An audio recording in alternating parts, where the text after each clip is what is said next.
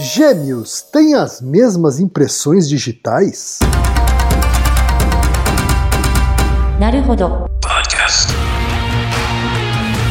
Bem-vindo ao Naruhodô, podcast para quem tem fome de aprender. Eu sou Ken Fujioka. Eu sou o Altair de Souza. E hoje é dia de quê?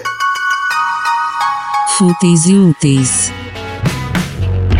Altaí, vamos para os recados da paróquia. Quais são? Número 1, um, vai no iTunes Store, dê 5 estrelas e faça o seu comentário. Isso aí. Número 2, indique um episódio do Naruhodô para alguém que nunca ouviu o Naruhodô ou mesmo nunca tenha ouvido um podcast. Vamos aumentar o tamanho de nossa podosfera. E número 3, Altaí. Ah, O número 3 é sobre ajudar a manter o Naruhodô no ar, Altaí. isso aí. E para contribuir, basta usar o aplicativo PicPay e assinar o apoio mensal de 15 reais. São duas Coca Zero, querido ouvinte, querido ouvinte. Uma para Altair e uma para mim. E como assinante, além da nossa gratidão, você terá três coisas. Um, você terá acesso ao grupo secreto no Telegram, ou seja, assinante pode conversar com a gente com a comunidade de ouvintes assinantes. Dois, você terá vantagens especiais. Por exemplo, assinante recebe os episódios no grupo secreto do Telegram antes de todo mundo. E três, você receberá conteúdos exclusivos. Por exemplo, assinante recebe episódios que só são distribuídos no grupo secreto do Telegram. Então é isso. Baixe o aplicativo PicPay e assine o apoio mensal. Com o PicPay você ainda vai poder pagar boleto, transferir dinheiro entre amigos, recarregar celular, sacar o saldo em qualquer banco 24 horas sem taxa. E olha só, no primeiro mês de apoio ao Naruhodô, você ainda tem um cashback de 10 reais.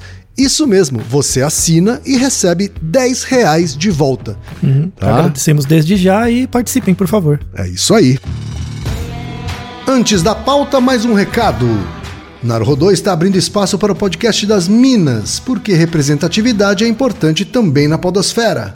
O destaque de hoje vai para o podcast Meninas pra Frente. Ouça o recado que a Camila Ruas deixou para você, ouvinte do Naruhodô. E conheça o podcast Meninas pra Frente. Meninas pra Frente é um programa produzido por Minas, que existe para dar espaço e divulgar a produção feminina.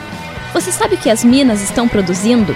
Na música, no teatro, na pintura, na arte em geral e no mercado de trabalho e nos movimentos sociais. As Minas estão por todos os lados, construindo, produzindo e se organizando.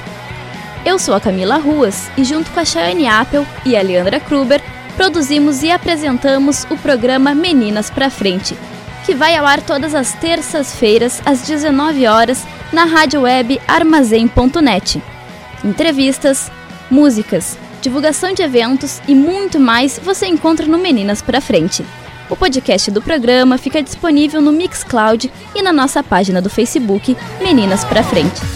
E chegamos ao momento Alura, Altair. Ah, E você, ouvinte, já sabe, a Alura é a maior plataforma de cursos online do Brasil.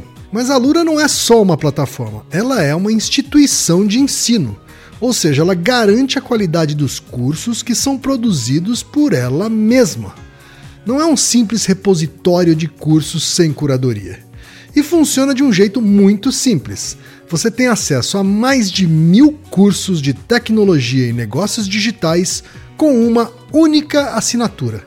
É isso mesmo, uma só assinatura e você acessa absolutamente tudo. E agora a vantagem: ouvinte Naruhodô tem desconto de 100 reais. Mas para ter esse desconto, precisa acessar a seguinte URL. Anota aí: alura.com.br barra promoção barra. Repetindo, alura.com.br barra promoção barra Naruhodô. Assine a Lura hoje mesmo e faça a diferença na sua carreira.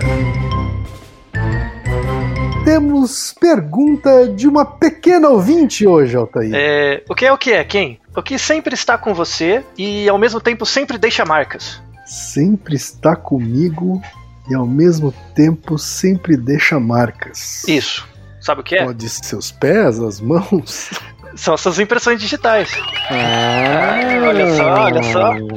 Olha, já começamos com um enigma, Pois é, pois é. Em homenagem à nossa estimada ouvinte. A nossa pequena ouvinte, Altair, que é a Carmela Meraz Natali, de 9 anos, que é estudante em São Paulo, Altair. Muito bom. Que bom que ela tá em 9 anos e é estudante, né, é. E que bom que ela ouviu no rodo, né?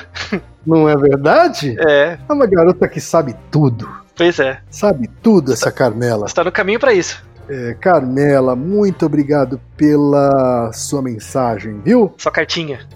É, ela vai direto ao ponto até. Ela diz o seguinte: Olá, quem é o Taí? Eu sempre escuto vocês no carro indo pra escola e gosto muito.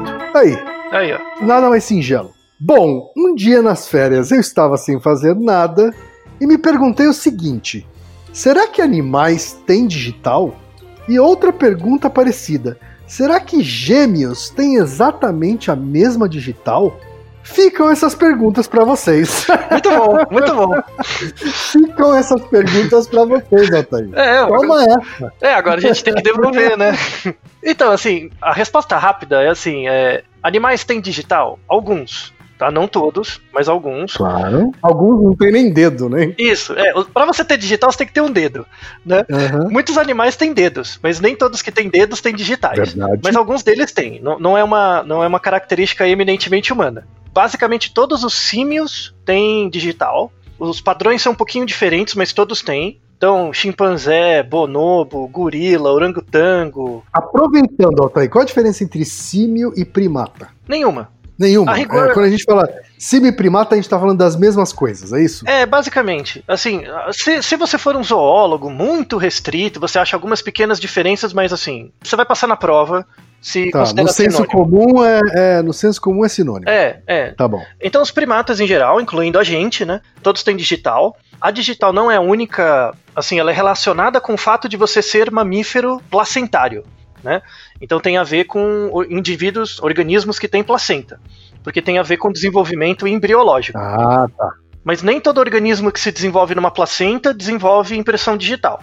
Aí eu já vou explicar isso. O interessante é que, como a impressão digital ela, ela é um resultado do processo de desenvolvimento, a rigor ela não é nenhuma vantagem adaptativa, ela é um coproduto de outros processos mais importantes. Impressões digitais às vezes aparecem em espécies muito distantes da gente. Uma delas são os marsupiais. Canguru, é isso? Um exemplo é o koala. Koala tem impressão digital igualzinho a gente, mesmo padrão. Hum, é mesmo? É, então uma coisa que os koalas têm em comuns com a gente são as impressões digitais. Aquele padrão de, de, De curvinhas, do dedinho, curvinhas, isso, é. os koalas têm também.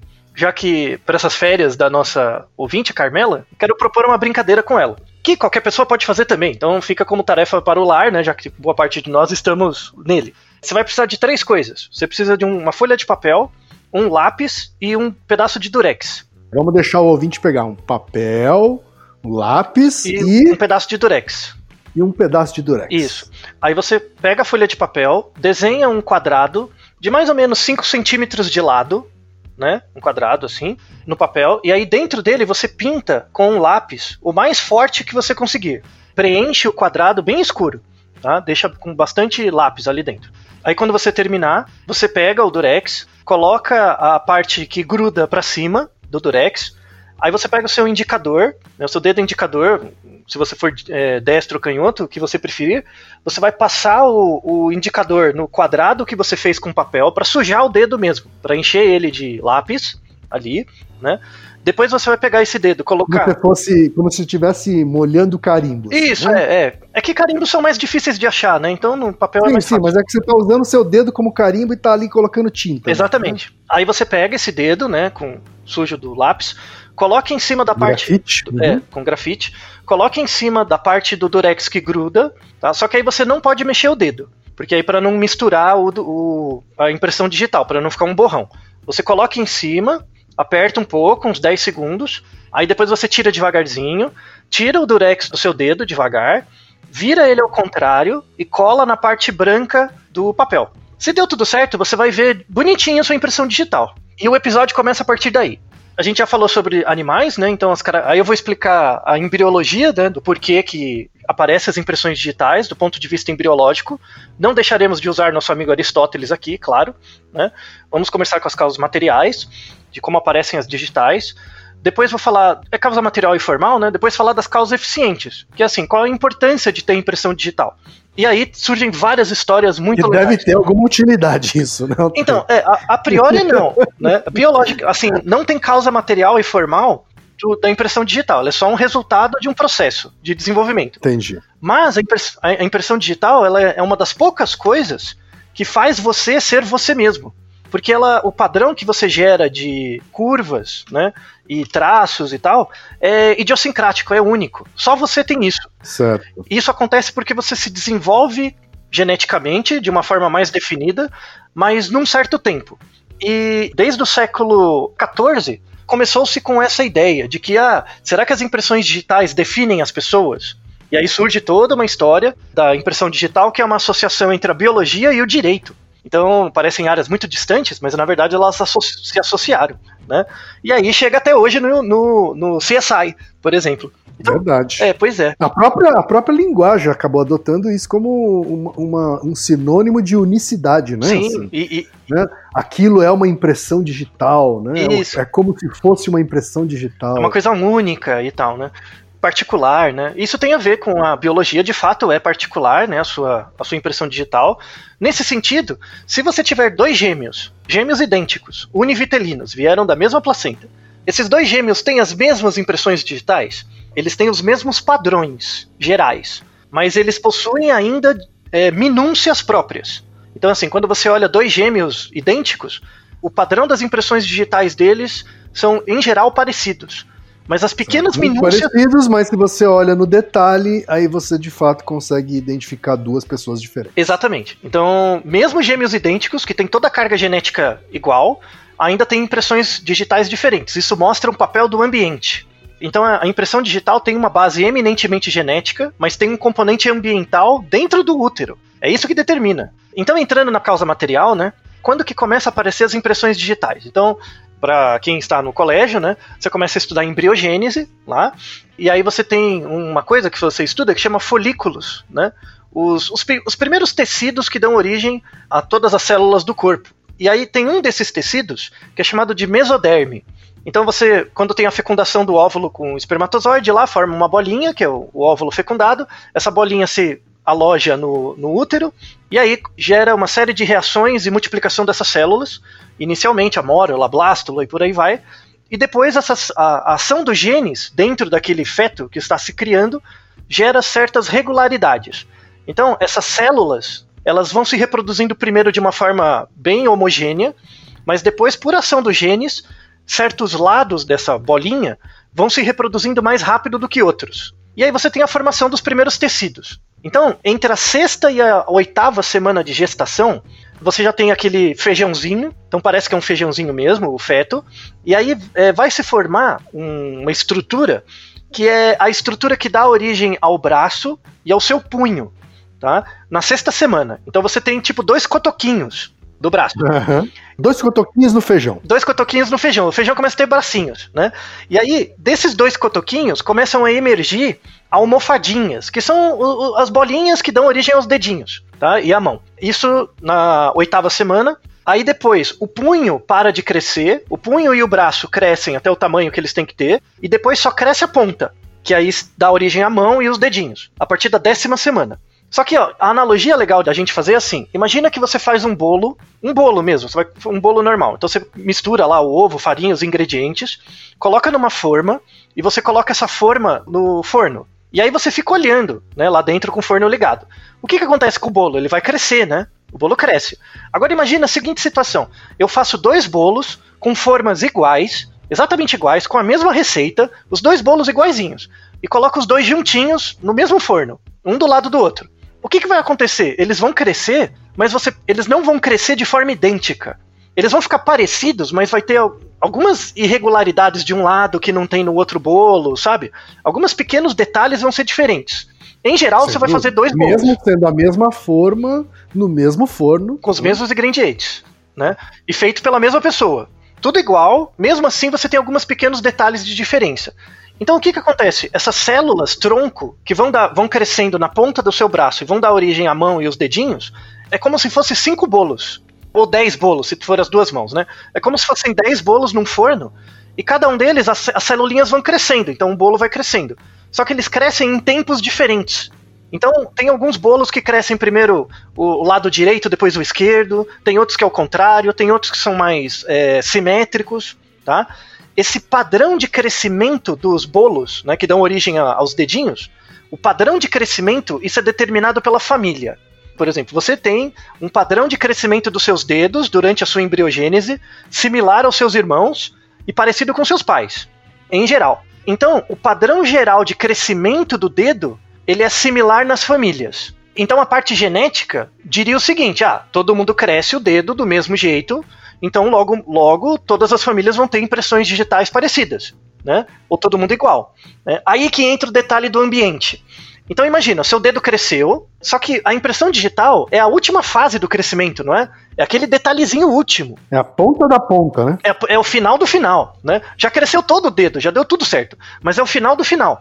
E aí o que que acontece? Quando chega nesse final do final, que é só uma última taxa de reprodução das células ali, essa taxa de reprodução não é mais influenciada diretamente pelos genes. Porque o gene quer fazer o dedo. Os detalhes ficam ali com. É, é, como se fosse o mestre de obra, né? O gênio é o mestre de obra. Vai lá, faz um dedo. Né? No finalzinho, quando for dar aquela última rebocada, é o pedreiro que vai dar do jeito dele. Né? é, é bem assim mesmo. E aí o que, que acontece? O pedreiro que vai do jeito dele, quem é o pedreiro nesse caso? É a posição aonde você está dentro da placenta. Então, o padrão final da impressão digital vai depender do local onde você está na placenta, se você está grudado mais para cima, mais para baixo, e também depende da densidade do líquido amniótico. Então é uma coisa. Eita. É uma coisa muito meio aleatória, assim, meio random, sabe? Uhum. E, e aí por isso que você, naquele momento, naquele lugar da placenta da sua mãe, com aquela densidade, só pode ser você. Ah.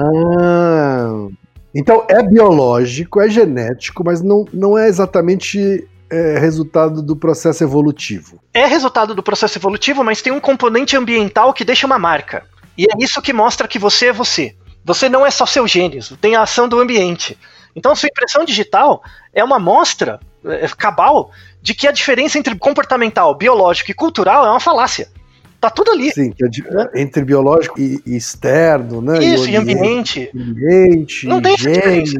É tudo a mesma coisa. Porque você. É se... tudo misturado, é né? Tudo misturado. tudo misturado. Você se desenvolve num certo processo, né? Que é o que Piaget chama de. Tá, então eu posso considerar evolutivo. É evolutivo. É. Mesmo ele não tendo função nenhuma. Sim, porque é o resultado. Tipo, de novo, é o pedreiro dando aquele arremate, né? Aí certo. ele deixa do jeito dele.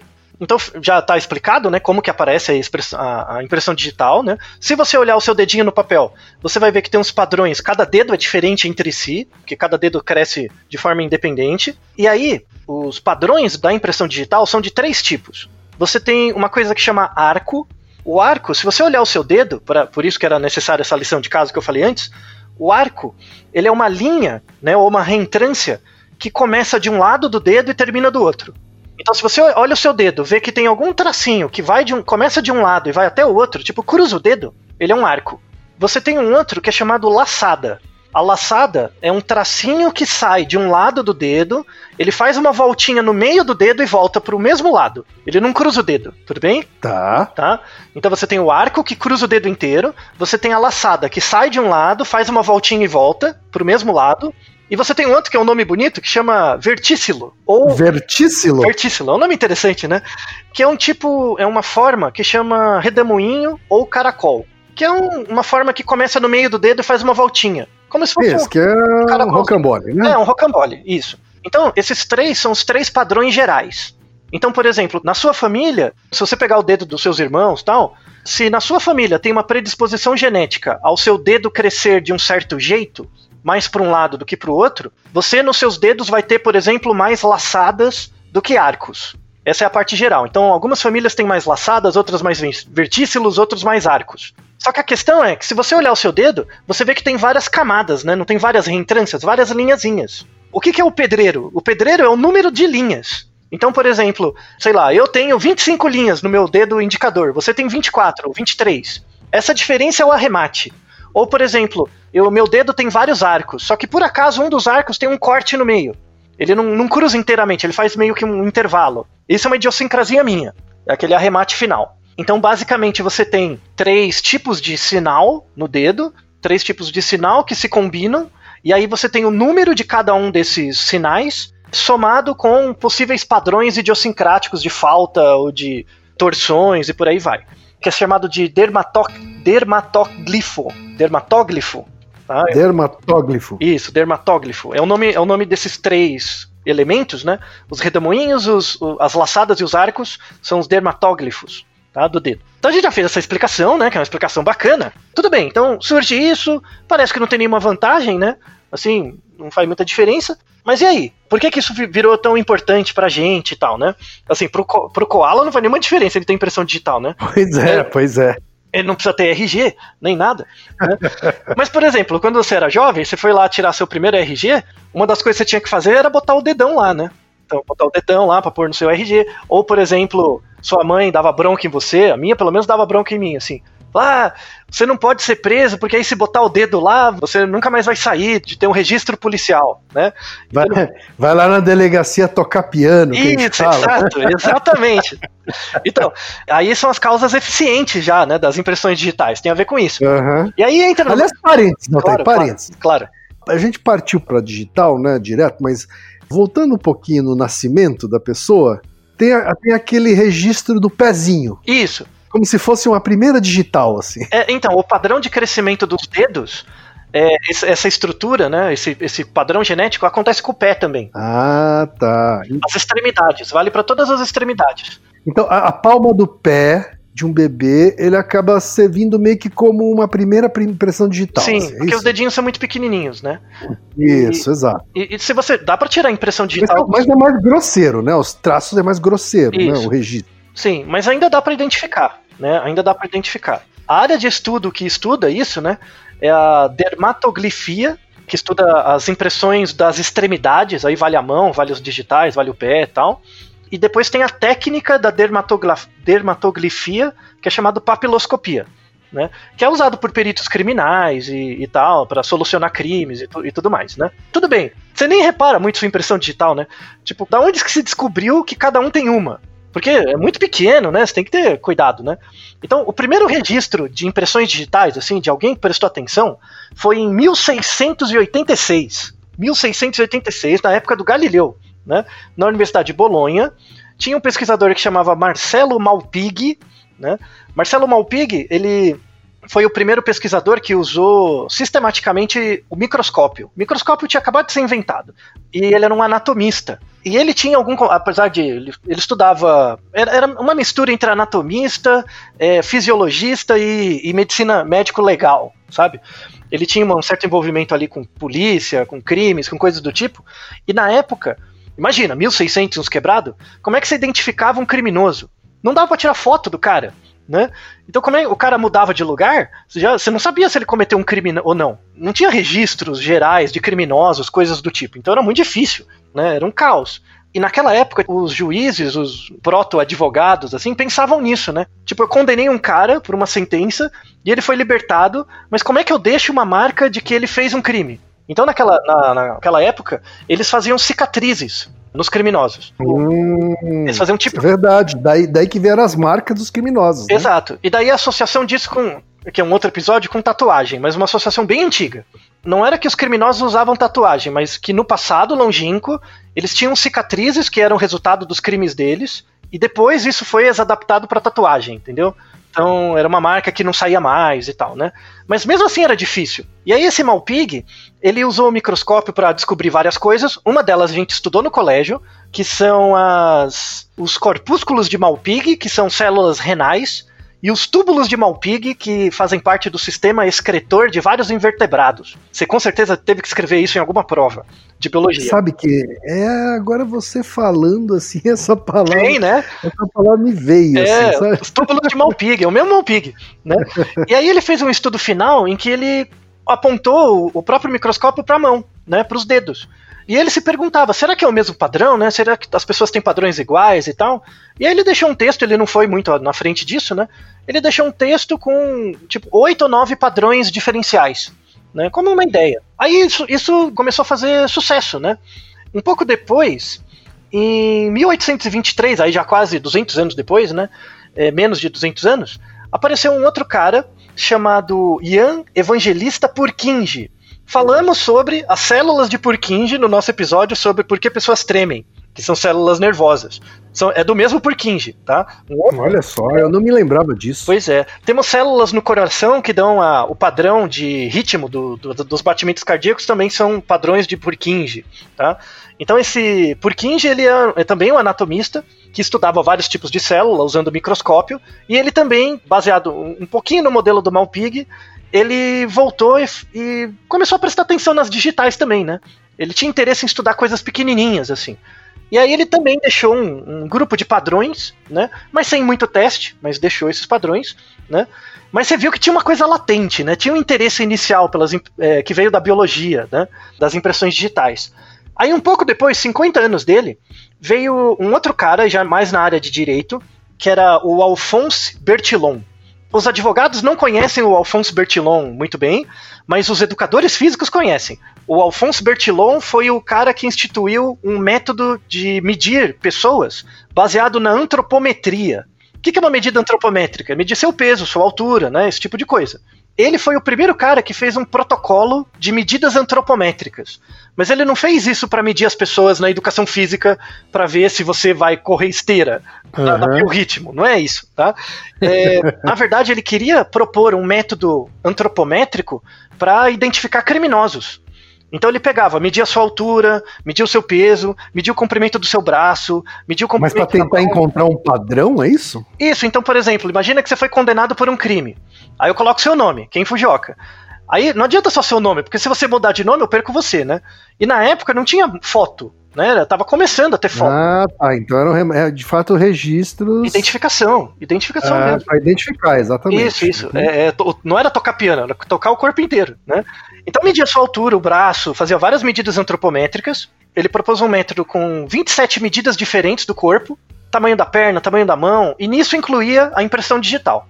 Começou na França e tal, vários departamentos de polícia usavam. Então eles, eles prendiam a pessoa, fazia todas essas medidas da pessoa e tinha uma ficha dela. Então se eu te encontrar de novo e medir de novo, eu vou saber que é você era muito trabalhoso, né? 27 medidas, davam muita coisa, e tinha muito erro, tinha muito falso positivo, sabe? Isso começou em 1879. Aí teve um caso que fez, fizeram eles repensarem isso, que foi em 1903. Tá? Vamos deixar na descrição a foto. Em 1903 já tinha foto. Tá? Era o, o caso do Will e William West. William West cometeu um crime. Aí já tinha a foto dele, tiraram uma foto, fizeram as- a, a medida antropométrica do Bertillon lá nele, tinha lá o registro, tal, né? E aí ele, ele, sei lá, saiu, né? E aí apareceu um outro cara que chama Will West. Não era William, era Will, né? West. Se você olhar no- no- na descrição, você olha a foto, a foto dos dois é muito parecida, tá? Os dois têm uma um, um rosto muito parecido, o nome é parecido. E aí o, o prenderam esse Will West achando que era o William West, né? Achando que era o outro, né? E aí foram fazer as medidas antropométricas, era um pouquinho diferente, não era muito, sabe? Então o nome era parecido, as medidas eram parecidas, é, então iam prender o Will West como sendo William. Só que tinha uma coisa que era completamente diferente, que era a impressão digital. E aí eles começaram a pensar, nossa, será que precisa dessas 27 medidas? Será que só com a digital? Ah, eles, foram, eles foram fotografados com o mesmo traje também, né? Então, Pois é, e, e era muito parecido, né? Então, mas isso trouxe à tona a questão da impressão digital, né? Só que aí falar, parece que a impressão digital discrimina as pessoas. Só que aí qual que é o problema? Tipo, mas, qual é o método? Não tinha essa coisa do traço, do arco, não tinha essa tecnologia ainda, não foi descoberta. Ao mesmo tempo, então ao mesmo tempo desse caso do Will e William West, um pouquinho antes, na Índia, né? Nessa época a Inglaterra já dominava a Índia, né? Tinham vários tratados ali. Tinha um pesquisador, um, um- na verdade ele era um magistrado, né? Ele era um juiz, que era o William Herschel, né? 1858. Ele lá na Índia, não tinha nada a ver com isso. Ele estava lá e ele tinha muita dificuldade em fazer com que os indianos cumprissem contratos de mercado com os ingleses. Tá? Então eles assinavam um contrato, o indiano não estava nem aí e não cumpria o contrato. Ele assinava, mas. Não cumpria. É, azar. E aí ele começou a fazer uma prática, ele fez isso, ele tirou da cabeça dele. Ele tinha lá um grande comerciante eh, indiano, ele fez o contrato, o indiano assinou, aí ele falou: Não, agora no verso eu quero que você marque a palma da sua mão. Então botou na tinta e botou a palma da mão no verso do contrato. Isso deixou muito tenso o indiano. né? Aquele, esse comerciante. E aí ele cumpriu o contrato. Ele cumpriu o contrato e aí o, o Herschel começou a pedir todo mundo colocar a mão, colocar o dedo e tal para confirmar, como uma forma de autenticação. E depois ele tinha tantos registros, né, com essas mãos, que ele começou a olhar, né? Ele começou a olhar e falou: "Nossa, será que tem similaridades e tal, né?" E aí ele estabeleceu um, um, primeiro critério. Ele percebeu, por exemplo, o Herschel, que tinha as laçadas, que tinha os arcos. Ele escreveu um texto, escreveu um, um livro sobre isso e deixou registrado, né? É, e tinha um outro inglês, você vê que isso é bem da Inglaterra, né? Rapidamente saiu da Itália e foi para Inglaterra. E, e, tudo isso é no começo do século XX? É final do 19 começo do 20, né? Mas você vê que é tudo na área de direito, né? Não era uma questão Sim, biológica, é. era bem ligado Verdade. à identificação, né? Então o Herschel fez isso. Aí depois, ao mesmo tempo, tinha um outro inglês, que era um médico cirurgião, que estava trabalhando no Japão, porque nessa época era a reestruturação Meiji. Então o, o Almirante Perry detonou os portos do Japão para poder fazer comércio. E aí tinha um médico que trabalhava lá, que chamava Henry Frauds. O Henry Frauds, ele pegou o modelo do Herschel, que estava na Índia, que era perto, e ele começou também a estudar isso. Né, essa coisa de impressão digital e tal. Ele, o Frauds tinha o interesse de estudar é, arqueologia, ele estudava arqueologia na, no Japão, e ele via marcas de dedo em cerâmicas antigas lá no Japão, né? E ele falou, ah, mas esses padrões e tal. Aí ele ficou sabendo do trabalho do Herschel e falou, manda aí uma carta, né? E aí ele começou a melhorar esse modelo, e aí ele fez um modelo mais sólido, o Henry Fouts. E aí ele, ele conheceu um cara que estudava biologia e estudava evolução, né? Ele entrou em contato com Charles Darwin na época. Ele falou: ó, isso aqui deve ter uma questão. Ele, ele, ele leu isso, né? Isso aqui deve ter uma questão evolutiva. Né? Qual é a referência mundial que lançou um livro um pouquinho antes, que fez todo sucesso? O, o, o Darwin, né? E aí, nessa época, o Darwin. O Carlos Darwin. É, pois é. E aí o, o Darwin já estava meio velhinho, né? Ele estava meio doente nessa época já. Ele já era muito reconhecido, né? E o Faldes mandou uma carta para ele falou: oh, Eu tenho essas ideias de impressão digital e tal. E aí o, o Darwin leu e falou: Ah, eu acho muito legal, só que eu tô já meio velho, eu não consigo investir tempo nisso. Tanto que ele morreu pouco tempo depois. Mas aí o Darwin falou: oh, Eu tenho um primo meu, mais novo, que trabalha com isso, também tem interesse. Que é um primo que já falamos em vários episódios, que era o primo do Darwin, que é o, o Francis Galton. Né? Grande Galton. É, Francis Galton, criador do, da regressão linear, né? Criador do teorema base do teorema central do limite, um monte de coisa. Também queria E aí é que a coisa começou a, a, a ultrapassar a fronteira entre o jurídico e Isso, o científico. E o, e, o, e o científico biológico, né? Aí o Francis Galton já era matemático, né? Já era estatístico, já tinha, já era mais baloso.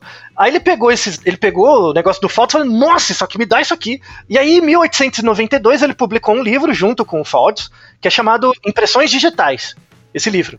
E ele é o primeiro cara que cunha a primeira classificação formal que todo mundo pode fazer, baseado nas laçadas, nos arcos e nos, nos redemoinhos. Né? Não, mas vem cá, você está me dizendo que até então os biólogos e afins eles não tinham se atentado para o fato de que impressões digitais eram únicas. Não, isso veio de uma necessidade. Não, é, podia ser uma curiosidade, mas ninguém botou energia o suficiente para testar, entendeu? Entendi. Então, na verdade, veio do direito, porque na, a, a, ideia dos caras é identificar criminoso. Eu quero um jeito de identificar criminoso. Veio uma necessidade forense, vamos dizer assim. Isso, totalmente utilitária, né? Aí sim a ciência entrou pra. Isso porque caiu na mão do Galton. Como caiu na mão do Galton? O cara era um matemático e biólogo. Falou, ah, é isso aqui que eu precisava.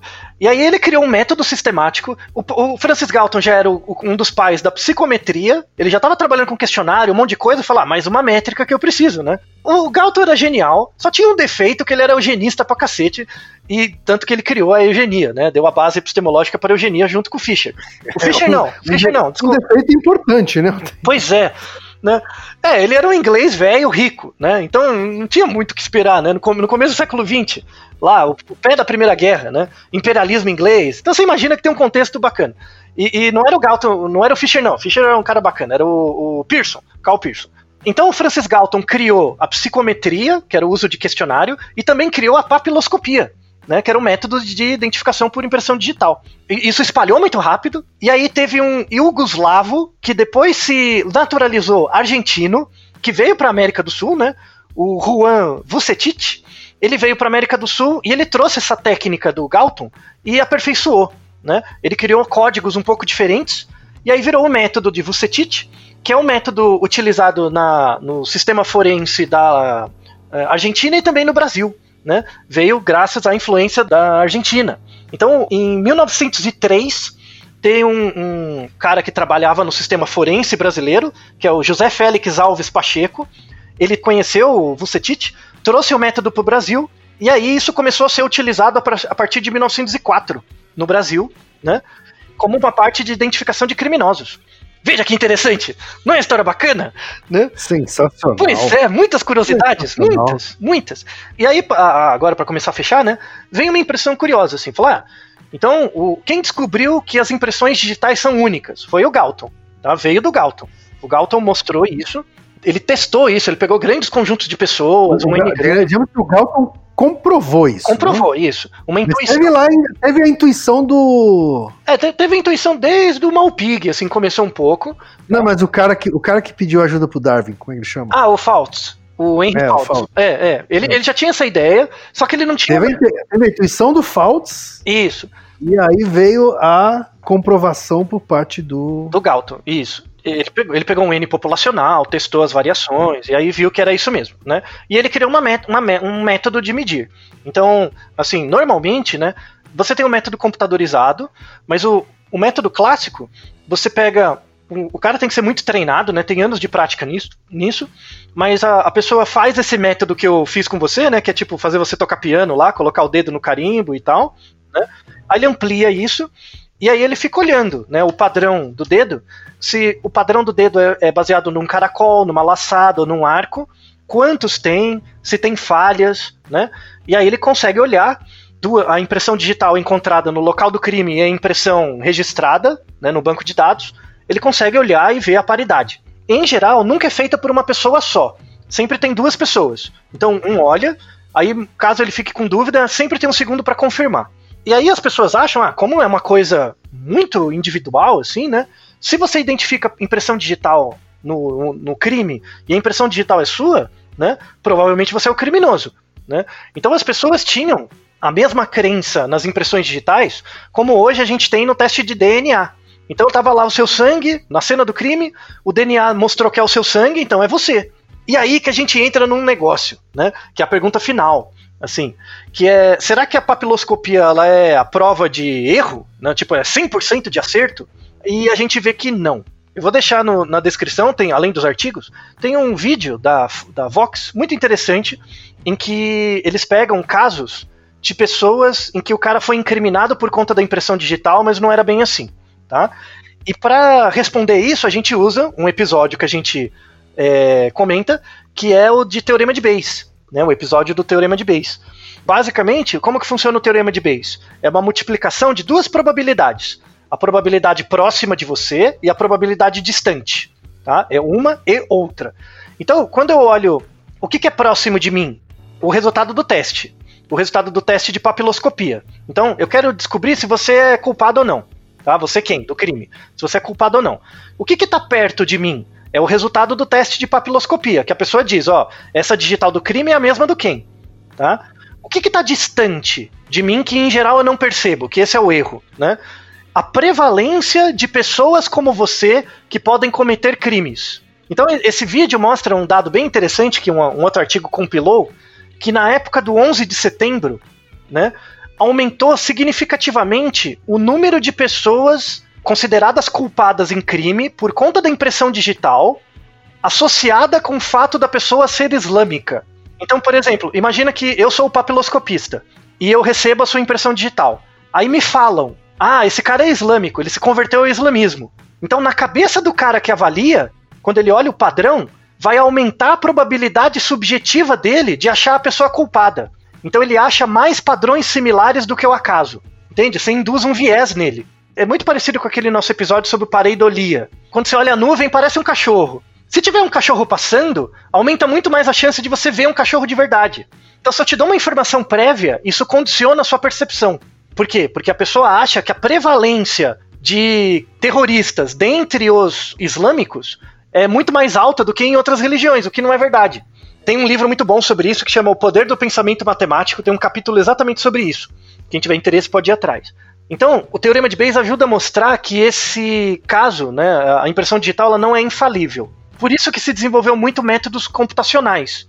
Porque o computador ele não tem esse tipo de viés. E aí, É, quando- porque hoje você tem os, os, smart, os smartphones, eles são praticamente scanners de impressões digitais. né? Exato. E aí, quando o método, o- os métodos computacionais surgiram, né? Vamos des- deixar um, um artigo na descrição que mostra o algoritmo, né?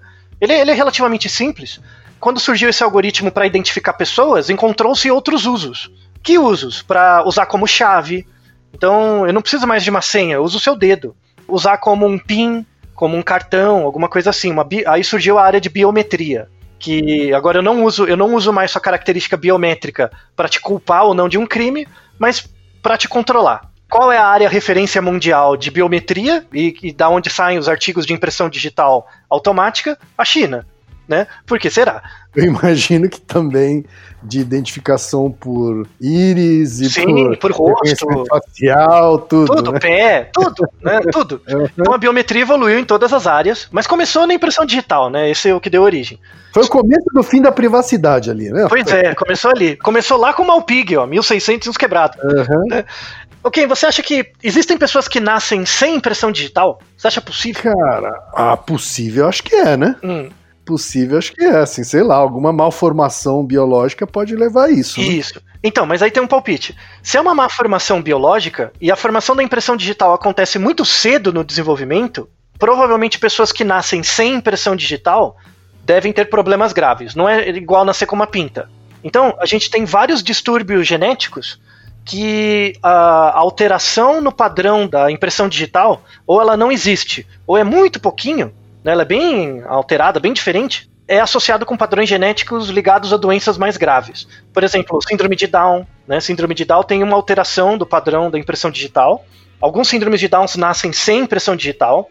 Síndrome de Turner, Edwards, que é a trissomia do 18, né? Síndrome de Patal, que é a trissomia do, D, do 13, e a síndrome de Klinefelter, que é uma pessoa que nasce normal, assim, visualmente, né, fenotipicamente, mas ela tem dois genes é, sexuais, né, em vez de ser XY, ela é XXY, e ela nasce com um excesso de arcos, né, no, no dedo, ou com uma impressão digital muito ralinha, e a gente fala sobre a sín- síndrome de Klinefelter no Naruhodo bem inicial do nosso, é, bem antigo, que é o Naruhodo 7, que é esse gatos de três cores são sempre fêmeas. Tá? Verdade, é, É, verdade. A gente fala um pouquinho da síndrome de Klinefelter. Então, se você não tem impressões Você pode, digitais, você pode perder a impressão digital também com- Pode.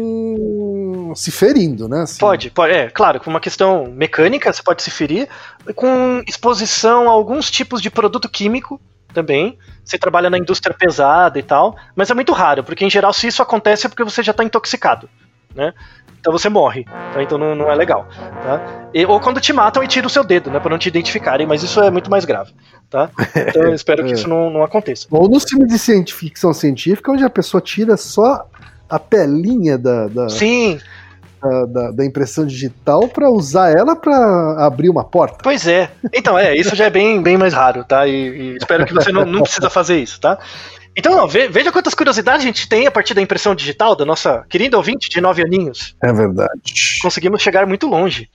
Ou seja, eu, eu posso dizer que é pequena a probabilidade, mas existe a probabilidade de, de haver duas impressões digitais iguais. A probabilidade tende a zero. Aliás, é o nosso resultado final. Porque é uma associação entre os genes, uma combinação de genes, num certo padrão, e ainda depende de várias variáveis do ambiente, que é ah, o fato desse óvulo estar na, num local específico de uma placenta com uma certa densidade daquela mãe. Né?